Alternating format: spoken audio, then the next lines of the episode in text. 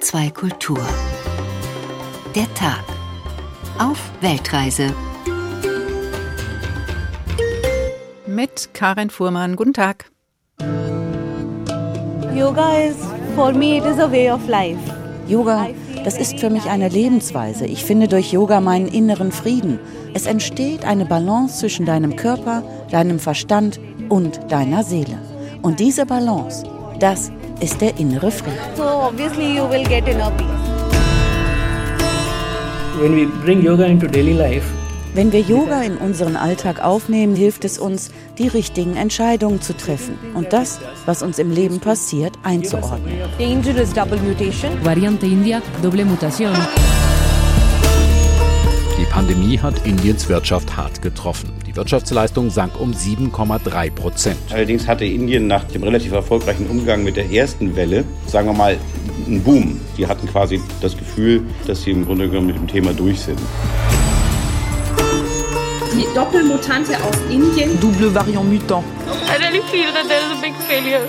Es ist ein komplettes Versagen. Der Justiz, der Behörden und der Nation. Alles war zu spät.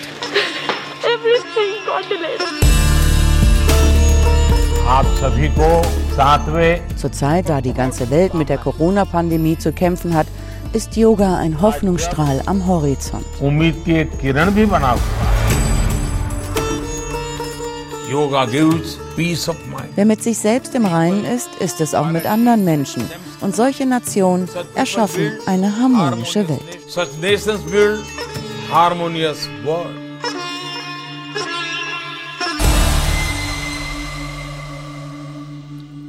Und es braucht Hoffnung in Indien. Dramatische Zahlen, dramatische Schicksale, Schreckensbilder. Das verbindet die Welt in den letzten Monaten mit dem nach China bevölkerungsreichsten Land der Erde. Das indische Gesundheitssystem kollabierte. Sauerstoff, Krankenwagen, Klinikbetten waren Mangelware und noch nicht einmal die vielen Toten konnten würdig bestattet werden. Dahinter stand auch das Missmanagement der Regierung unter Narendra Modi, über das wir in dieser Ausgabe der Weltreise mit unserem Indien-Korrespondenten Peter Hornung sprechen werden. Er wird uns auch berichten von den jüngsten Enthüllungen zur Abhörpraxis dieser Regierung. Weniger das Gesundheitssystem, mehr die indische Gesundheitslehre wird sonst mit diesem riesigen Land in Südasien verbunden. Ayurveda, Yoga, Meditation, beliebte Gründe für eine Reise nach Indien.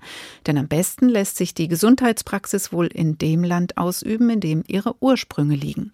Die Pandemie hat allerdings nicht nur Reisenden einen Strich durch die Rechnung gemacht, sondern auch Einheimischen jene geistige und körperliche Praxis erschwert.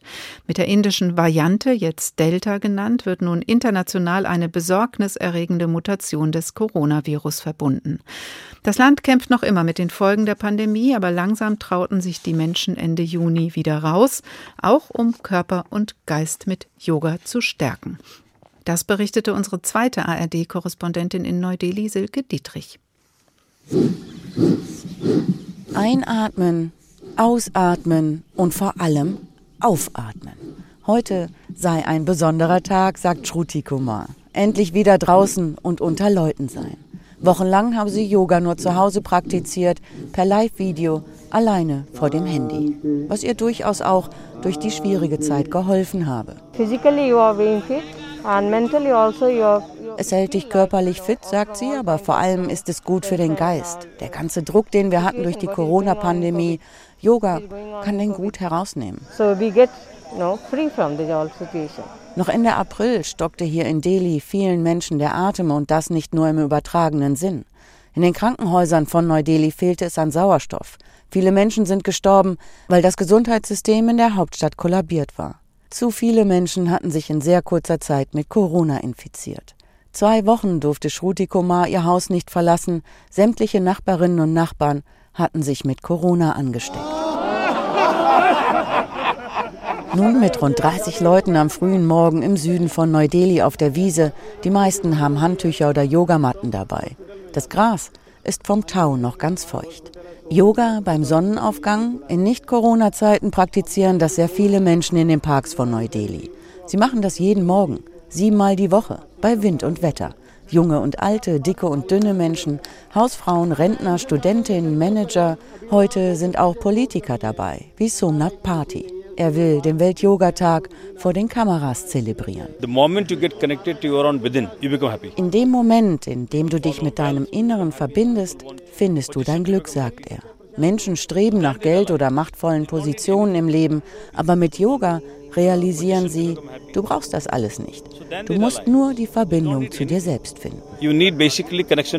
Nicht alle Inderinnen und Inder praktizieren Yoga, aber Yoga ist durchaus ein Bestandteil des Alltags in Indien.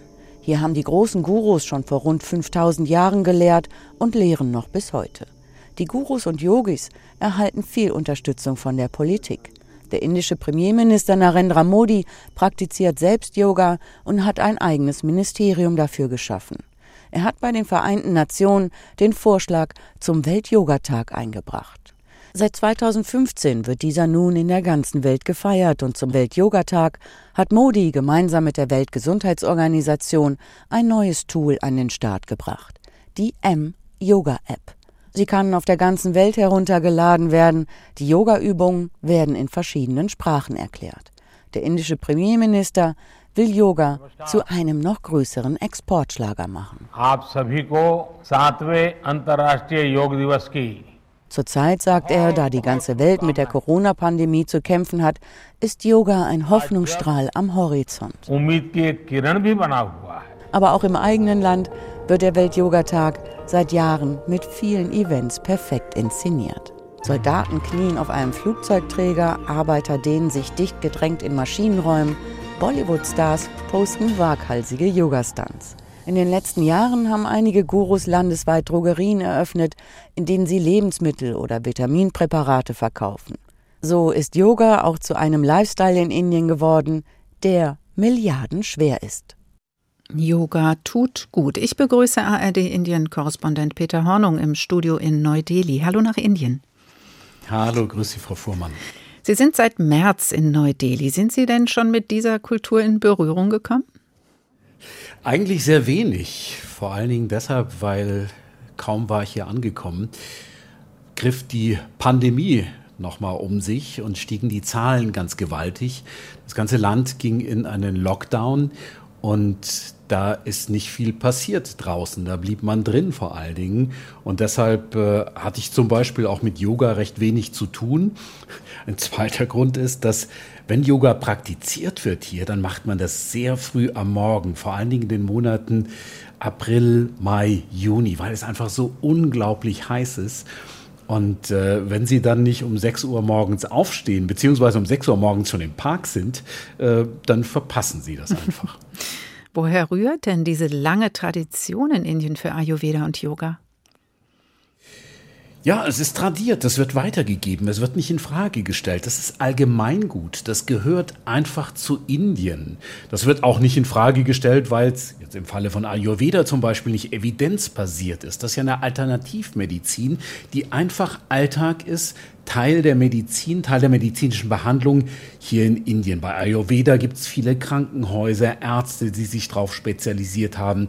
Es gibt Unis mit Studiengänge. Und auch bei Yoga, das ist kein Lifestyle wie bei uns. Das ist nichts Besonderes, sondern Teil der indischen Identität. Und es hat auch was Identitätsstiftendes, was Verbindendes in diesem riesigen Land.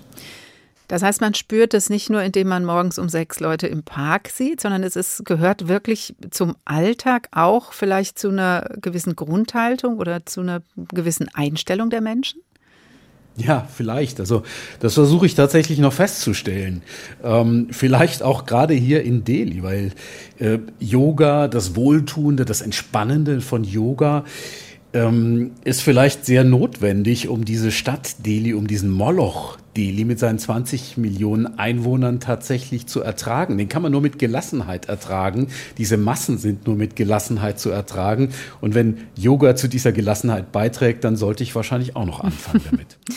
Und bei Ayurveda ist es auch so, dass, wie Sie das beschreiben, Herr Hornung, das in der Mitte der Gesellschaft stattfindet. Also das ist nicht so eine Randexistenz, man hat die Schulmedizin und dann noch so ein bisschen Ayurveda, sondern es gehört wirklich dazu.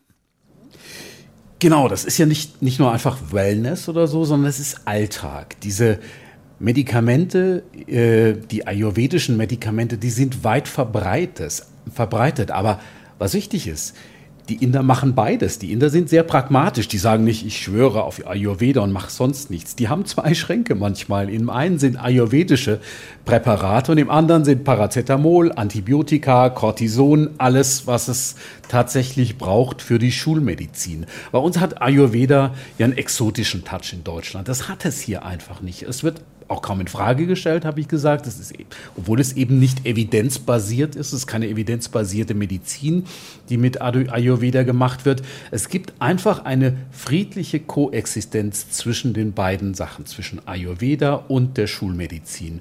Und auch wenn man hier Leute fragt, ich habe heute mit einer Ärztin gesprochen, die hat gar nicht verächtlich drüber gesprochen, über Ayurveda, hat gesagt, ja, das kann helfen, das kann man nehmen. Gleichzeitig gibt es noch andere Medikamente und wir haben da einen ganz pragmatischen Ansatz.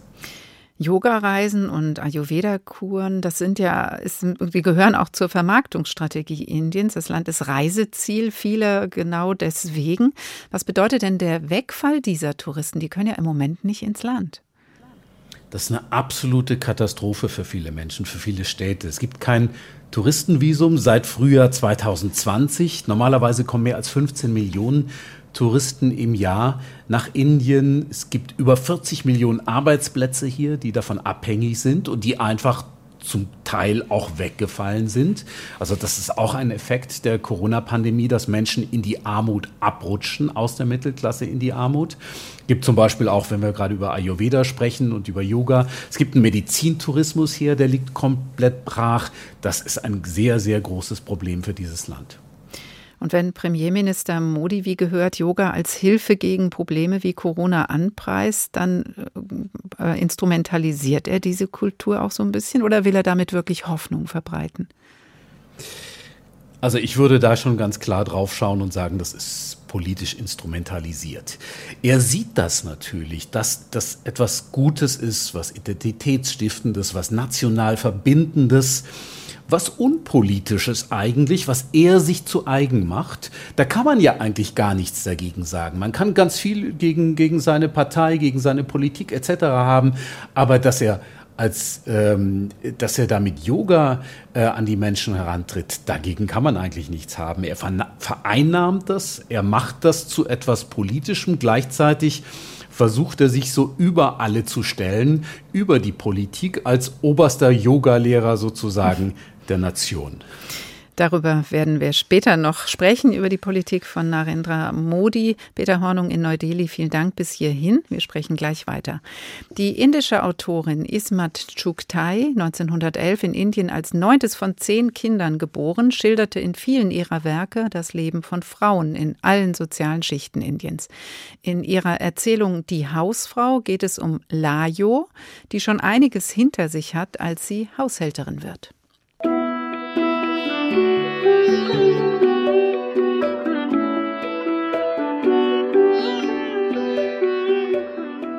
An dem Tag, als Mirsas neue Haushälterin Lajo sein Haus betrat, gab es im Mobala einen großen Aufruhr.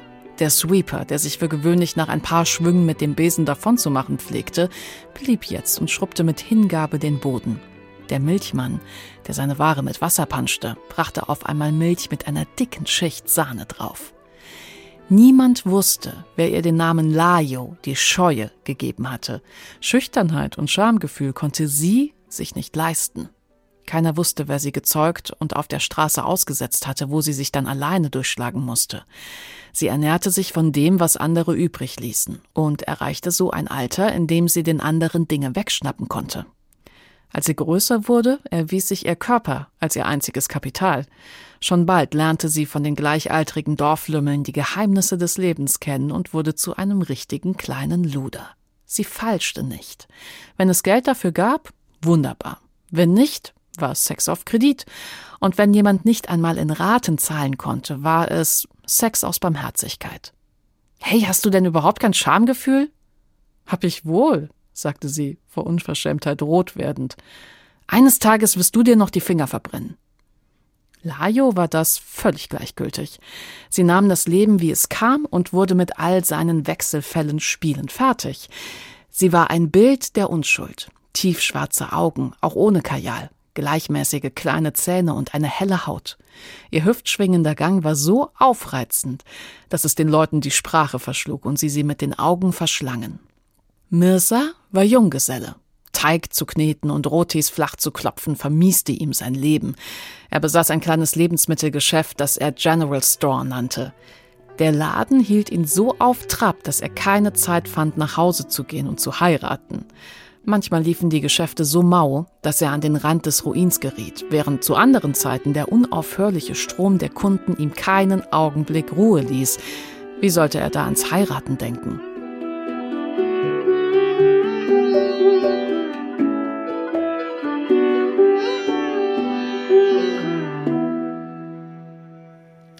Wie es mit Lajo und Mirza weitergeht in der Geschichte von Ismat Chuktai, hören wir später. Mit der Weltreise in HR2 der Tag sind wir heute in Indien unterwegs und wir bleiben noch etwas bei der besonderen Situation der Frauen.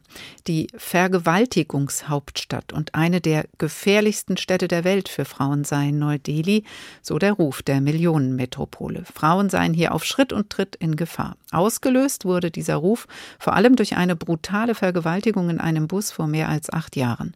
Überall in der Stadt aber arbeiten Menschen, die gegen das schlechte Image ankämpfen und Neu-Delhi zu einer frauenfreundlichen Metropole machen wollen.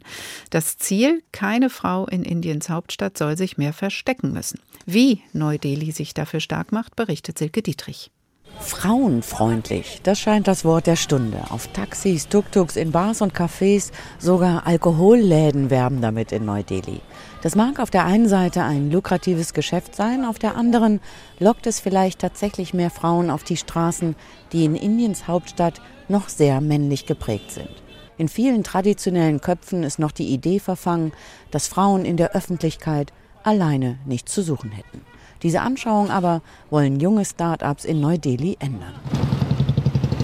Seit fast zwei Jahren fährt Sunara Rajput auf ihrem schwarzen Roller durch den Osten der Stadt. Ziemlich lässig schlängelt sie sich mit dem dicken Rucksack auf dem Rücken durch den dichten Verkehr. Sie macht Botendienste für Even Cargo. Das ist ein Start-up, das nur junge Frauen einstellt. Ich bin super stolz, dass ich Kurierfahrerin bin, erzählt sie. Mittlerweile kennen mich ganz viele Leute hier im Kiez. Sogar mit der Atemschutzmaske erkennen sie mich noch. Rund 170 Euro verdient Sonara im Monat, unabhängig davon, wie viele Päckchen sie ausliefert. Das ist weit mehr als der nationale Mindestlohn, der liegt bei rund 50 Euro im Monat. Bislang habe sie noch keine schlechten Erfahrungen gemacht, erzählt Sunara. Keine Männer, die blöd gucken oder sie angemacht hätten. Ehrlich gesagt, die Leute finden es super, wenn ich ihnen die Sachen liefere. Das sind nicht die Aussagen, die Schlagzeilen machen in Indien, denn laut Statistik vergewaltigen Männer alle fünf Stunden eine Frau alleine in der Hauptstadt Neu-Delhi. Seit Jahren steigen die Zahlen dieser Straftaten in Neu-Delhi an, was aber auch daran liegen kann, dass sich mehr Frauen als früher trauen, die Tat auch anzuzeigen. Women with Wheels, also Frauen mit Rädern, steht in großen Buchstaben auf einem Taxi im Süden von Neu-Delhi. Hinter dem Steuer in türkispinker Uniform sitzt Tulsi Kumar. Einen Plastikausweis trägt sie um die Brust, darauf steht Teamkapitänin. Taxis von Frauen für Frauen. Viele Leute strahlen, wenn sie sehen, dass ich das Taxi fahre. Einige klatschen sogar oder bewundern mich. Sie sagen, sie seien stolz, von einer Frau gefahren zu werden. Bei mir zu Hause kann niemand außer mir Auto fahren und mein Sohn, der ist auch mächtig stolz, dass ich das kann. Sechs Monate lang hat Tulsi trainiert, bevor sie ihre Arbeit antreten durfte. Führerschein, Umgang mit Kunden und Kundinnen, Erste Hilfe und Selbstverteidigung. Zum Glück habe sie die noch nie anwenden müssen, erzählt sie. Bei Wartepausen würde sie sich allerdings von ihren männlichen Kollegen fernhalten. Die kommen dennoch manchmal auf mich zu und sagen, du, dieser Job, der ist nichts für Frauen, warum machst du das eigentlich und so weiter. Aber ich habe gelernt zu sagen, das geht euch überhaupt nichts an, kümmert euch um euren eigenen Job. Die Polizei in Neu-Delhi hat nun mehr Polizistinnen ausgebildet, die vor Schulen, auf Märkten und anderen Orten Wache schieben, um die Sicherheit von Frauen zu gewährleisten. Sollte es eine Anzeige wegen Vergewaltigung geben, werden wir alles daran setzen, dass eine Polizistin diesen Fall betreut, sagt der Polizeipräsident von Neu-Delhi. Also es hat sich schon so einiges zum Positiven verändert hier in unserer Stadt. Im letzten Jahr allerdings war laut offizieller Statistik Neu-Delhi noch immer die Stadt in Indien, in der die meisten Verbrechen gegen Frauen begangen wurden. Allerdings deutlich weniger auf den Straßen in der Stadt. In 98 Prozent der Fälle haben die Opfer den Täter vorher gekannt. In der Großstadt Neu-Delhi wird für mehr Frauenfreundlichkeit gekämpft, auch für mehr Sicherheit für Frauen. Peter Hornung in Neu-Delhi, was bringen diese Aktionen und Maßnahmen auf den Straßen, wenn in den meisten Fällen, wie Silke Dittrich das gerade beschrieben hat, wo Frauen zu Opfern werden, das Opfer den Täter kannte, es sich also um Beziehungstaten handelt oder Taten im Rahmen einer Familie? Die bringen natürlich unmittelbar nichts, wenn es sich um solche Beziehungstaten handelt oder in der Familie. Aber darum geht es auch gar nicht zunächst. Es geht darum, einen Perspektivwechsel hinzubekommen, äh, den Respekt der Frauen tatsächlich zu fördern, den Respekt vor Frauen und äh, die Gesellschaft sozusagen ein bisschen auf den Kopf zu stellen, den Menschen einfach klar zu machen, äh, welche Stellung eine Frau in der Gesellschaft haben muss. Und ähm, das heißt, das ist ein ganz langer Prozess. Das ist nichts, was sich durch einzelne Kampagnen tatsächlich ändern lässt. Es sind Dinge, die sich wandeln sollen in den Köpfen über eine längere Zeit. Das heißt, es geht eigentlich auch um die Vorstellung, wie eine Frau sich zu verhalten hat, was eine Frau ist, wie man mit ihr umgeht. Da gibt es immer noch sehr traditionelle Vorstellungen, an denen so gearbeitet wird. Ja, tatsächlich. Es geht vor allen Dingen auch natürlich darum, ähm, das äh, den Männern beizubringen. Die männliche Macht sozusagen. Also aus dieser männlichen Macht heraus natürlich ähm, äh, entsteht das ja auch. Und, äh, oder diesen Machtgefühl. Äh, es gibt hier ein großes Gefälle tatsächlich. Es gibt traditionelle Vorstellungen, ja. Es gibt ein großes Gefälle zwischen Stadt und Land zum Beispiel.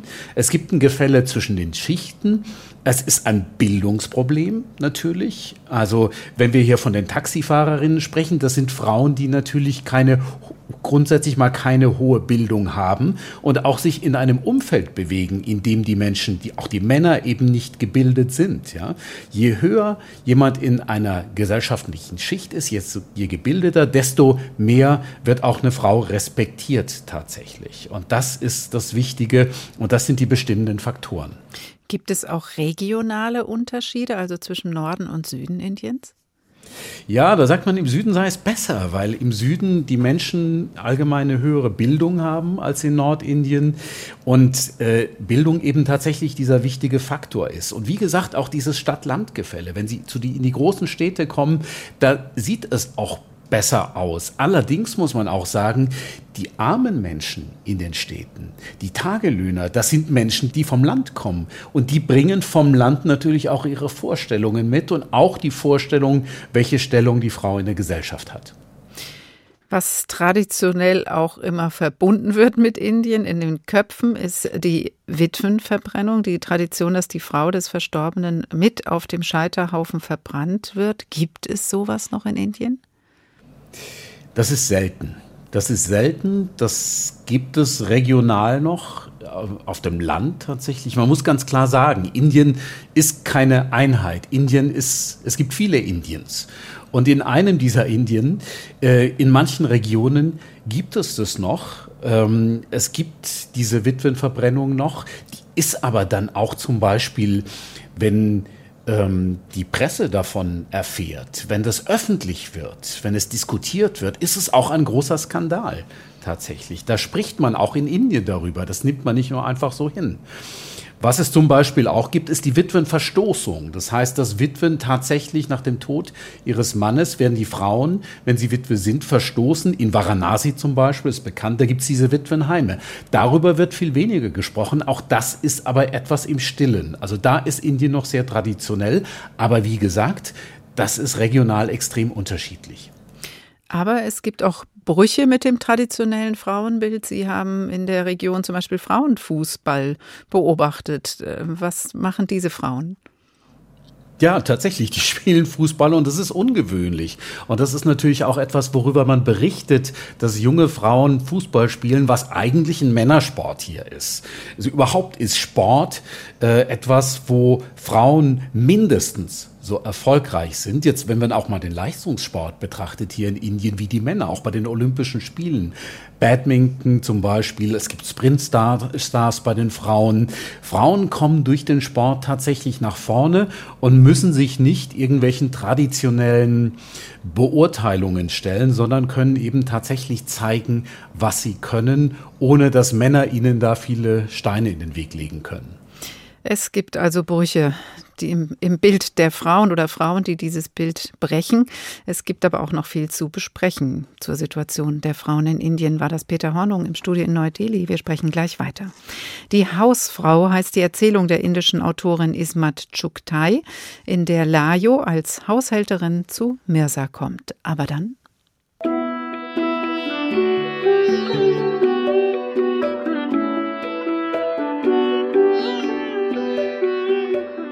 An diesem Abend entschloss sich Mirza, Lajo zu heiraten und die Familienehre zum Teufel zu schicken. Wozu soll das gut sein? fragte Lajo verwirrt. Wozu? Willst du denn mit anderen anbandeln? Pfui Teufel, warum sollte ich mit anderen anbandeln? Dieser Rayoshi sagt, er würde dir einen eigenen Bungalow geben. Pff, ich spucke auf seinen Bungalow. Ich habe ihm einen Schuh ins Gesicht geworfen. Ja dann? Aber die Notwendigkeit einer Heirat wollte Lajo überhaupt nicht einleuchten. Sie würde für immer ihm gehören. Welches Verbrechen hatte sie begangen, dass Mian sie ehelichen wollte? Es war doch eine glückliche Fügung gewesen, einen solchen Dienstherrn zu bekommen. Lajo hatte unter vielen anderen zu leiden gehabt. Mirza kam ihr wie ein Engel vor. Ihre Herren waren alle von ihr angetan gewesen, und wenn sie sich dann bedient hatten, hatten sie ihr eine Tracht Prügel verabreicht und sie hinausgeworfen. Mirza war dagegen sehr sanft und liebevoll. Er hatte ihr zwei neue Garnituren Kleider und goldene Armreifen gekauft. Keine ihrer Vorfahren hatte nur die geringste Aussicht besessen, jemals goldenen Schmuck zu tragen. Als Mirza mit Ramos Großmutter sprach, zeigte auch sie sich überrascht. Mian, warum willst du dir ein Glöckchen um den Hals hängen? Ist sie zickig? Gib ihr eine Tracht Prügel, das wird sie kurieren. Warum gleich heiraten, wenn's ein paar Schläge mit dem Schuh auch tun? Aber Mirza beharrte darauf. Wenn sie die seine war, musste sie ihn auch heiraten.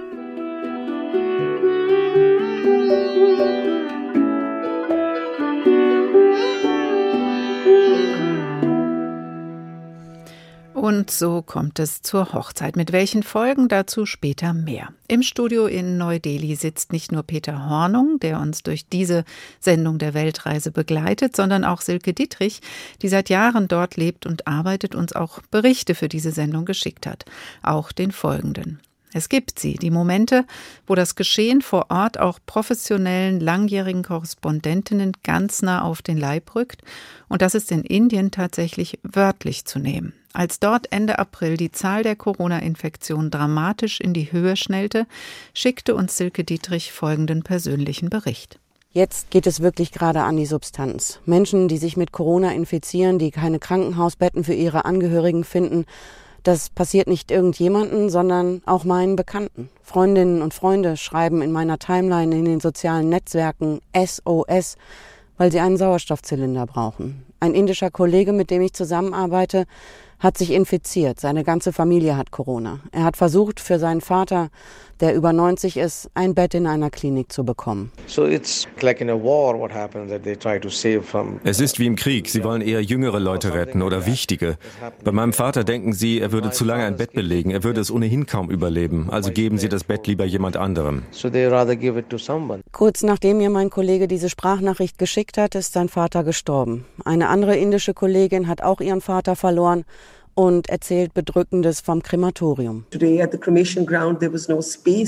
Da haben sich drei Familien um einen Platz gestritten, um jemandem Lebewohl sagen zu können, den du geliebt hast. Panik, Entsetzen, Hilflosigkeit überall. Ich kenne so viele Leute, die schon Sauerstoffflaschen gebunkert haben, obwohl sich zu Hause noch nicht einmal jemand angesteckt hat. Einfach für den Fall, dass. Ich war erst völlig empört darüber, weil diese Zylinder woanders fehlen. Aber es stecken sich ja gerade so viele Menschen an. Jede und jeder denkt, ich oder jemand aus meiner Familie könnte der oder die Nächste sein. Mehr als jeder dritte Test in Neu-Delhi fällt gerade positiv aus. Und das sind nicht nur Leute, die ohnehin Symptome haben, die sich da testen lassen. Auch Leute an Bahnhöfen oder Busstationen lassen sich testen. Sie werden per Zufall ausgesucht.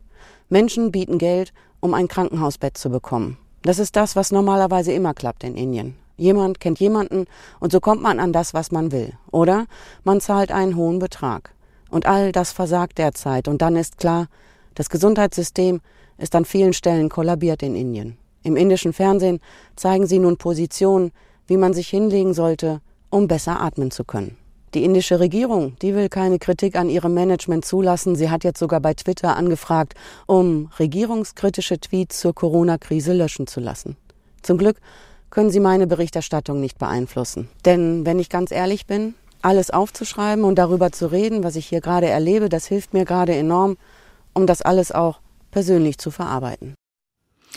So beschreibt Silke Dietrich sehr persönlich die Situation in Indien Ende April. Andere Korrespondenten und Korrespondentinnen haben in dieser Zeit das Land verlassen. Silke Dietrich und Sie, Peter Hornung, im Studio in Neu-Delhi nicht. Wie konnten Sie denn in dieser Situation weiterarbeiten, auch ohne auch nur ein bisschen unterwegs sein zu können?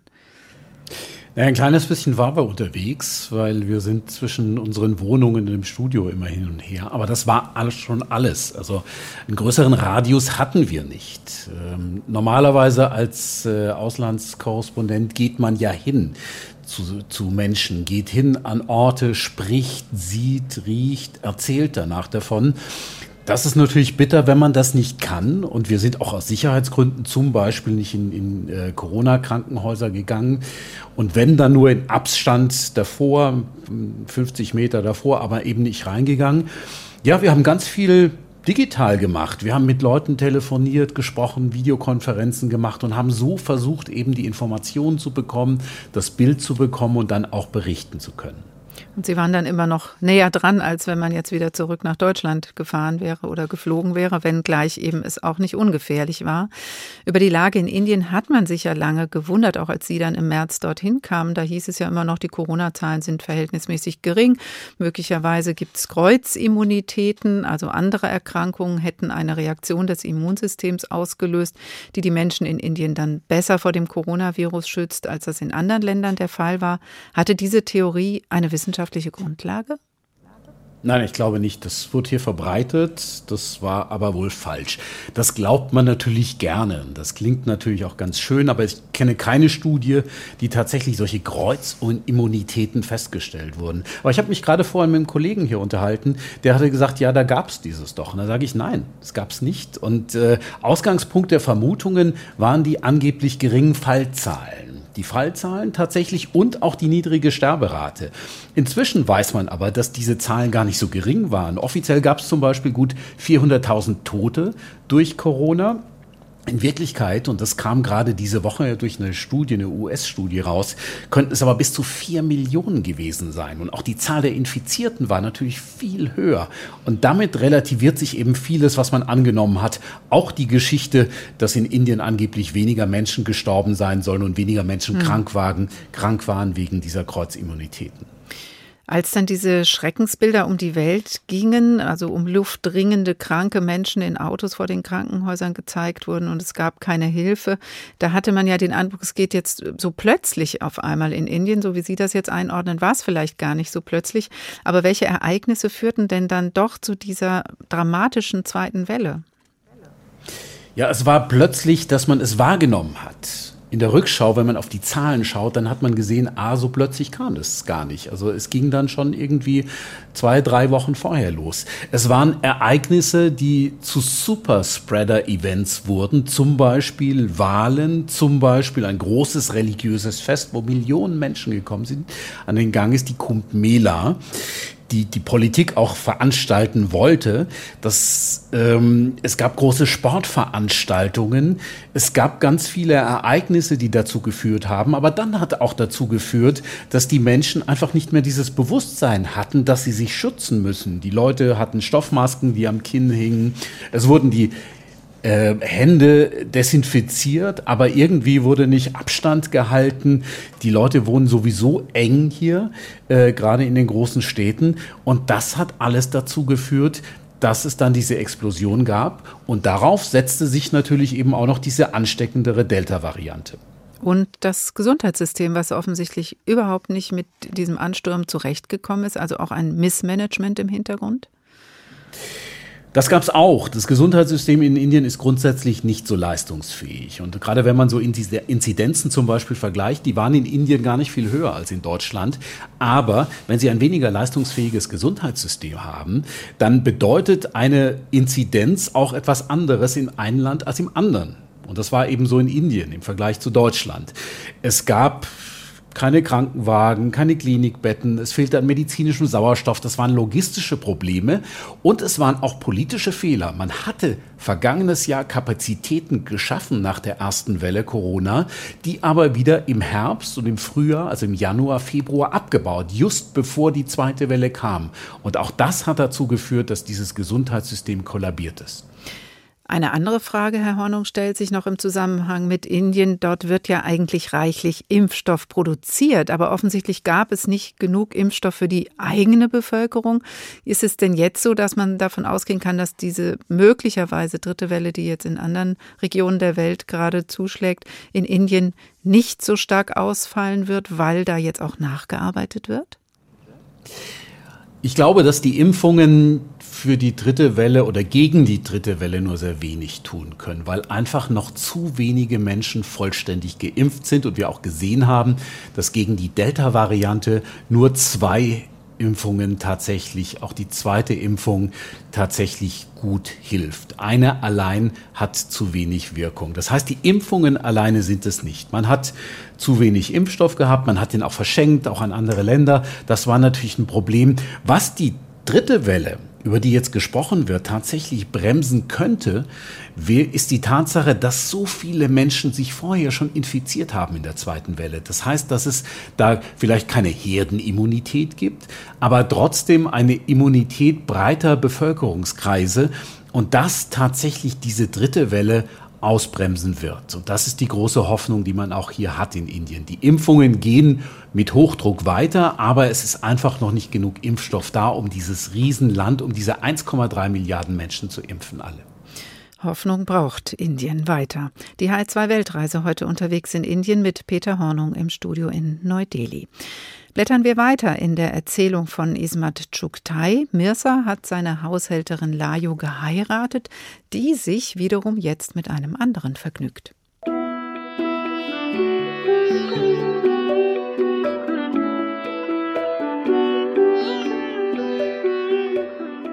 Mirsa schlug Layo derart zusammen, dass sie es nicht überlebt hätte, wäre sie nicht aus so hartem Holz geschnitzt gewesen. Wie ein Lauffeuer verbreitete sich die Kunde im Dorf, dass Mirza seine Frau mit Mitwa erwischt und sie beide totgeschlagen hätte. Mirza war gedemütigt. Seine Familienehre war in den Schmutz getreten worden. Die Leute kamen in Scharen, um sich das Theater anzusehen, waren aber bitter enttäuscht, als sie feststellten, dass Mitwa geflohen und Lajo zwar zusammengeschlagen worden, aber am Leben war. Sie lebt. Ramos Großmutter wird sich um sie kümmern, sagten sie. Man könnte nun denken, dass Lajo nach diesen harten Schlägen anfangen würde, Mirza zu hassen. Doch davon war sie weit entfernt. Es band sie enger an ihn, als es die Ehe je getan hätte. Im gleichen Augenblick, als sie wieder zu sich kam, fragte sie nach Mirza. All ihre Dienstherren waren früher oder später zu ihren Geliebten geworden. Danach war von Bezahlung keine Rede mehr. Darüber hinaus verabreichten sie ihr dann und wann eine Tracht Prügel. Mirza war immer so sanftmütig gewesen. Die anderen liehen sie sogar an ihre Freunde aus. Mirza hatte sie bis heute als sein Eigentum betrachtet, auf das er ein Anrecht hatte, und für sie war das eine Ehre. Auch wenn er sie nicht mehr haben wollte, bedeutete er ihr immer noch viel. Ihre Sehnsucht nach Mirza war größer als ihre Schmerzen. Alle rieten ihr fortzulaufen, um ihr Leben zu retten, aber sie hörte nicht darauf. Das Mindeste, was Mirza jetzt tun konnte, um seine Familienehre zu retten, war, Lajo zu töten. Aber Miran Mian hielt ihn davon ab. Lajo hatte überlebt und er hatte sein Gesicht verloren. Wie konnte er der Welt jetzt noch gegenübertreten? Komm schon, willst du für so ein Flittchen deinen Kopf in die Schlinge legen? Das ist mir egal. Lass dich von dieser Schlampe scheiden, dann bist du sie los, riet ihm Miran Mirjan. Käme sie aus einer anständigen Familie, wäre das was anderes. Mirza ließ sich auf der Stelle von ihr scheiden. Die 32 Rupien der Morgengabe und ihre übrigen Habseligkeiten ließ er zu Ramus Großmutter rüberschaffen. Layu seufzte vor Erleichterung, als sie von der Scheidung erfuhr. Als wäre ihr eine schwere Last von den Schultern genommen worden. Der Ehestand passte einfach nicht zu ihr.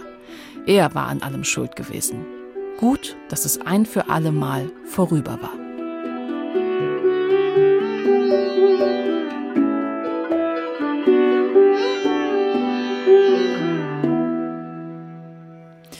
Die Hausfrau heißt die Erzählung von der indischen Autorin Ismat Chuktai, veröffentlicht in einem Sammelband mit Autorinnen aus vier Kontinenten unter dem Titel Vollmond hinter fahlgelben Wolken, erschienen beim Unionsverlag. Die Weltreise in HR2 der Tag führt uns heute nach Indien und jetzt auch zum aktuellen Geschehen und den neuesten Meldungen von dort. Forbidden Stories, eine französische Non-Profit-Organisation, hat gemeinsam mit einem Recherchenetzwerk Teile einer groß angelegten Recherche zu internationalen Abhörmaßnahmen veröffentlicht, bei denen Smartphones angezapft worden sein sollen. Mindestens zehn Länder, darunter Ungarn, Saudi-Arabien, Kasachstan, Aserbaidschan und Mexiko, sollen die Smartphones von Journalisten, Aktivisten und Oppositionellen ausgespäht haben, mittels der Spionagesoftware Pegasus der israelischen Firma NSO Group. Welche Vorwürfe gegen die indische Regierung erhoben werden und wie die Reaktionen in Indien ausfallen, hat Peter Hornung zusammengetragen. Es war seine erste Rede im Parlament und vielleicht auf lange Zeit seine schwerste. IT-Minister Ashwini Vaishnaw war erst vor wenigen Tagen vereidigt worden. Nun musste er erklären, warum alle Anschuldigungen, die indische Regierung ließe Kritiker abhören, vollkommen unberechtigt seien. Any form of illegal Jegliche Form der illegalen Überwachung ist unmöglich mit den Sicherungsmechanismen in unseren Gesetzen und unseren robusten Institutionen. Es gibt in Indien fest verankerte Mechanismen.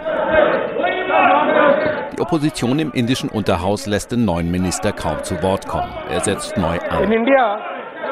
Es gibt in Indien fest verankerte Mechanismen, durch die ein gesetzmäßiges Abhören von elektronischer Kommunikation geregelt ist, zum Zweck der Netzwerksicherheit, besonders bei öffentlichem Notstand oder um die öffentliche Sicherheit zu gewährleisten durch die Zentralregierung und die Bundesstaaten.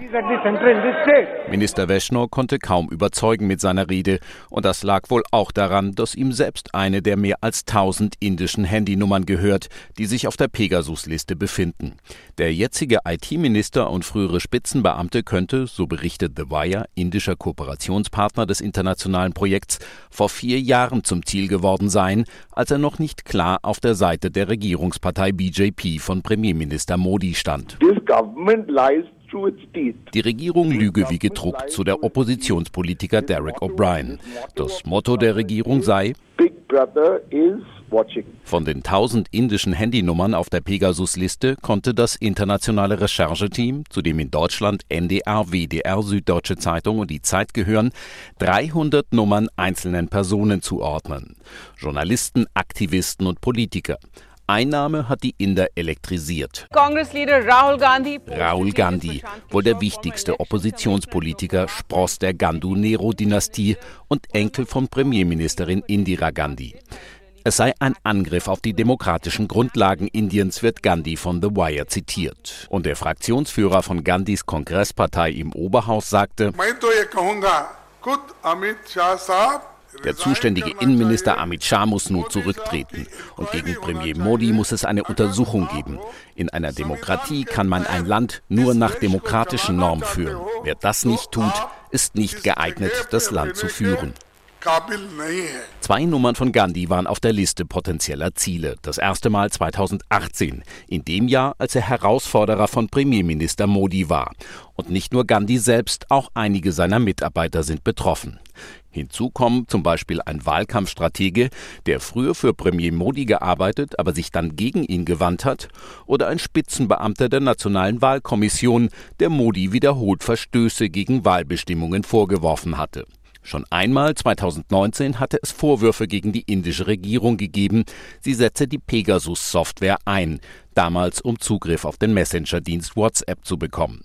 2019 hatte die Regierung den Einsatz weder bestätigt noch dementiert. Die Verteidigungslinie war damals wie heute, Indien sei ein Rechtsstaat, abgehört werde nur auf gesetzlicher Grundlage.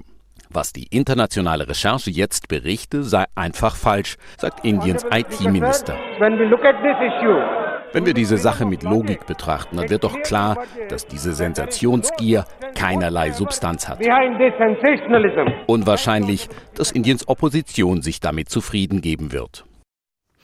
Peter Hornung verfolgt in Neu-Delhi auch diese Vorwürfe gegen die indische Regierung und ist uns weiterhin zugeschaltet. Herr Hornung, sind die neuesten Erkenntnisse über das Ausspähen von Kritikern der Regierung nur eine Bestätigung dessen, was schon bekannt war über die Politik der hindu-nationalistischen Regierung unter Narendra Modi? Ja, so könnte man das sagen. Das hat eigentlich wohl niemanden so richtig gewundert diese Vorwürfe. Es sind ja im Augenblick nur Vorwürfe, es gibt viele Dementis, es gibt keine Bestätigung. Wir sprechen hier über Ziellisten oder die Listen möglicher Ziele äh, von Abhörmaßnahmen.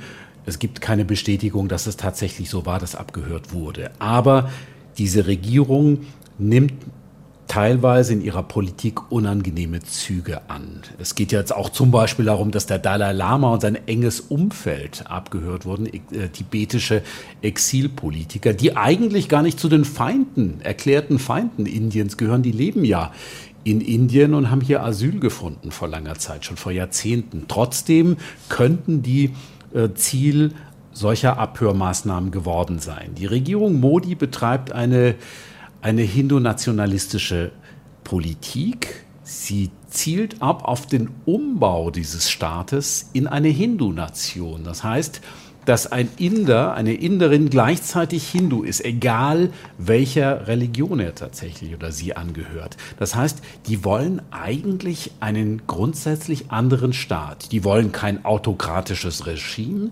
die wollen nicht die Demokratie abschaffen, aber die wollen den Gesamtstaat umbauen. Was ja jetzt schon bekannt ist, ist, dass die Pressefreiheit eingeschränkt ist. Das haben wir vorhin auch im Bericht von Silke Dietrich im Zusammenhang mit der Corona-Berichterstattung gehört. Wie wird das denn sonst spürbar, auch für ausländische Journalisten? Ja, es gibt ausländische Journalisten, uns ist es hier jetzt nicht so ergangen, aber es gibt ausländische Journalisten, die sagen, wir haben Probleme bei der Verlängerung unserer Visa.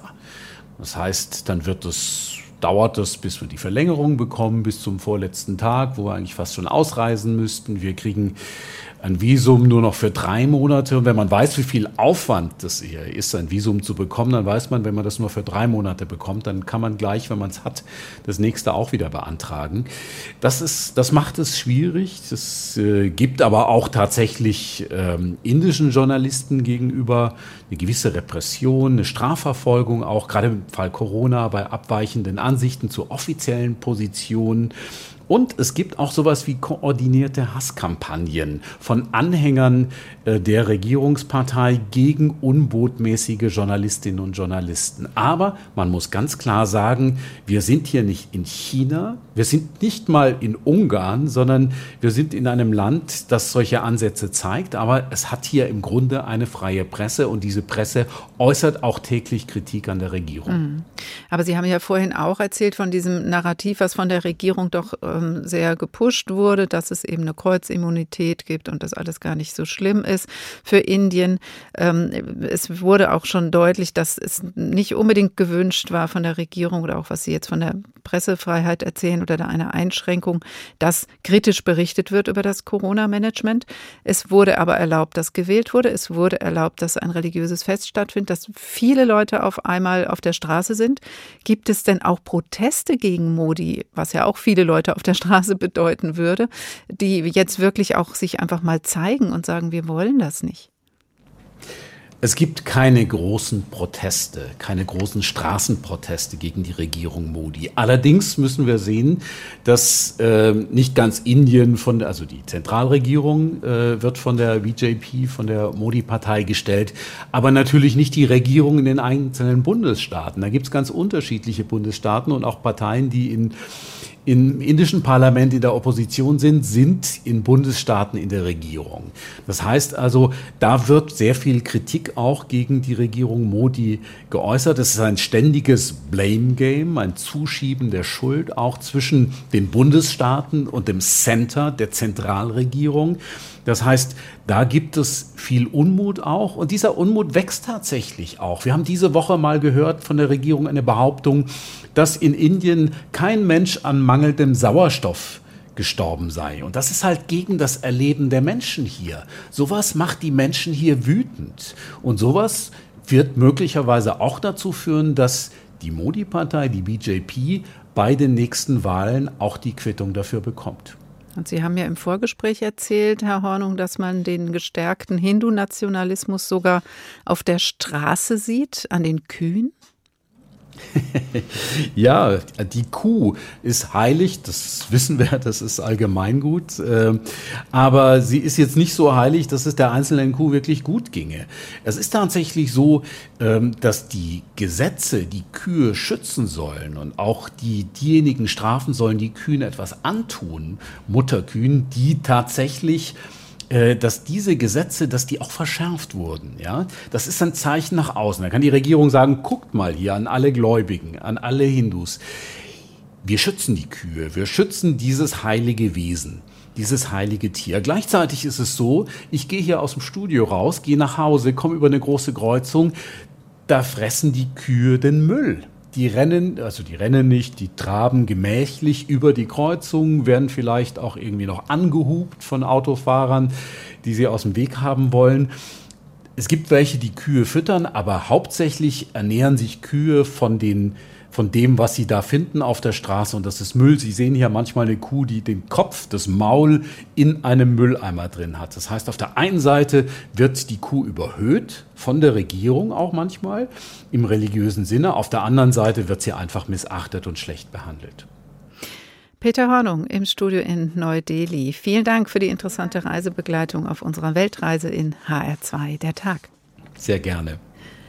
Und wir sind zurück von unserer Hörreise nach Indien. Anders dorthin reisen ist noch nicht oder nur schwer möglich. Ebenso sieht es mit China aus. Umso besser, dass unser Korrespondent in Shanghai schon bereit ist für unsere Weltreise nach China am Montag. Das einzige Land der Welt, das noch mehr Einwohner zählt als Indien. Mal sehen, wie lange noch. Indien holt auf. Wenn Sie die Indienreise verlängern wollen, einfach reinhören in unseren Podcast unter hr2.de und in der ARD Audiothek finden Sie alle Folgen der Weltreise von Der Tag in HR2. Ich heiße Karin Fuhrmann und wünsche Ihnen noch einen schönen Abend.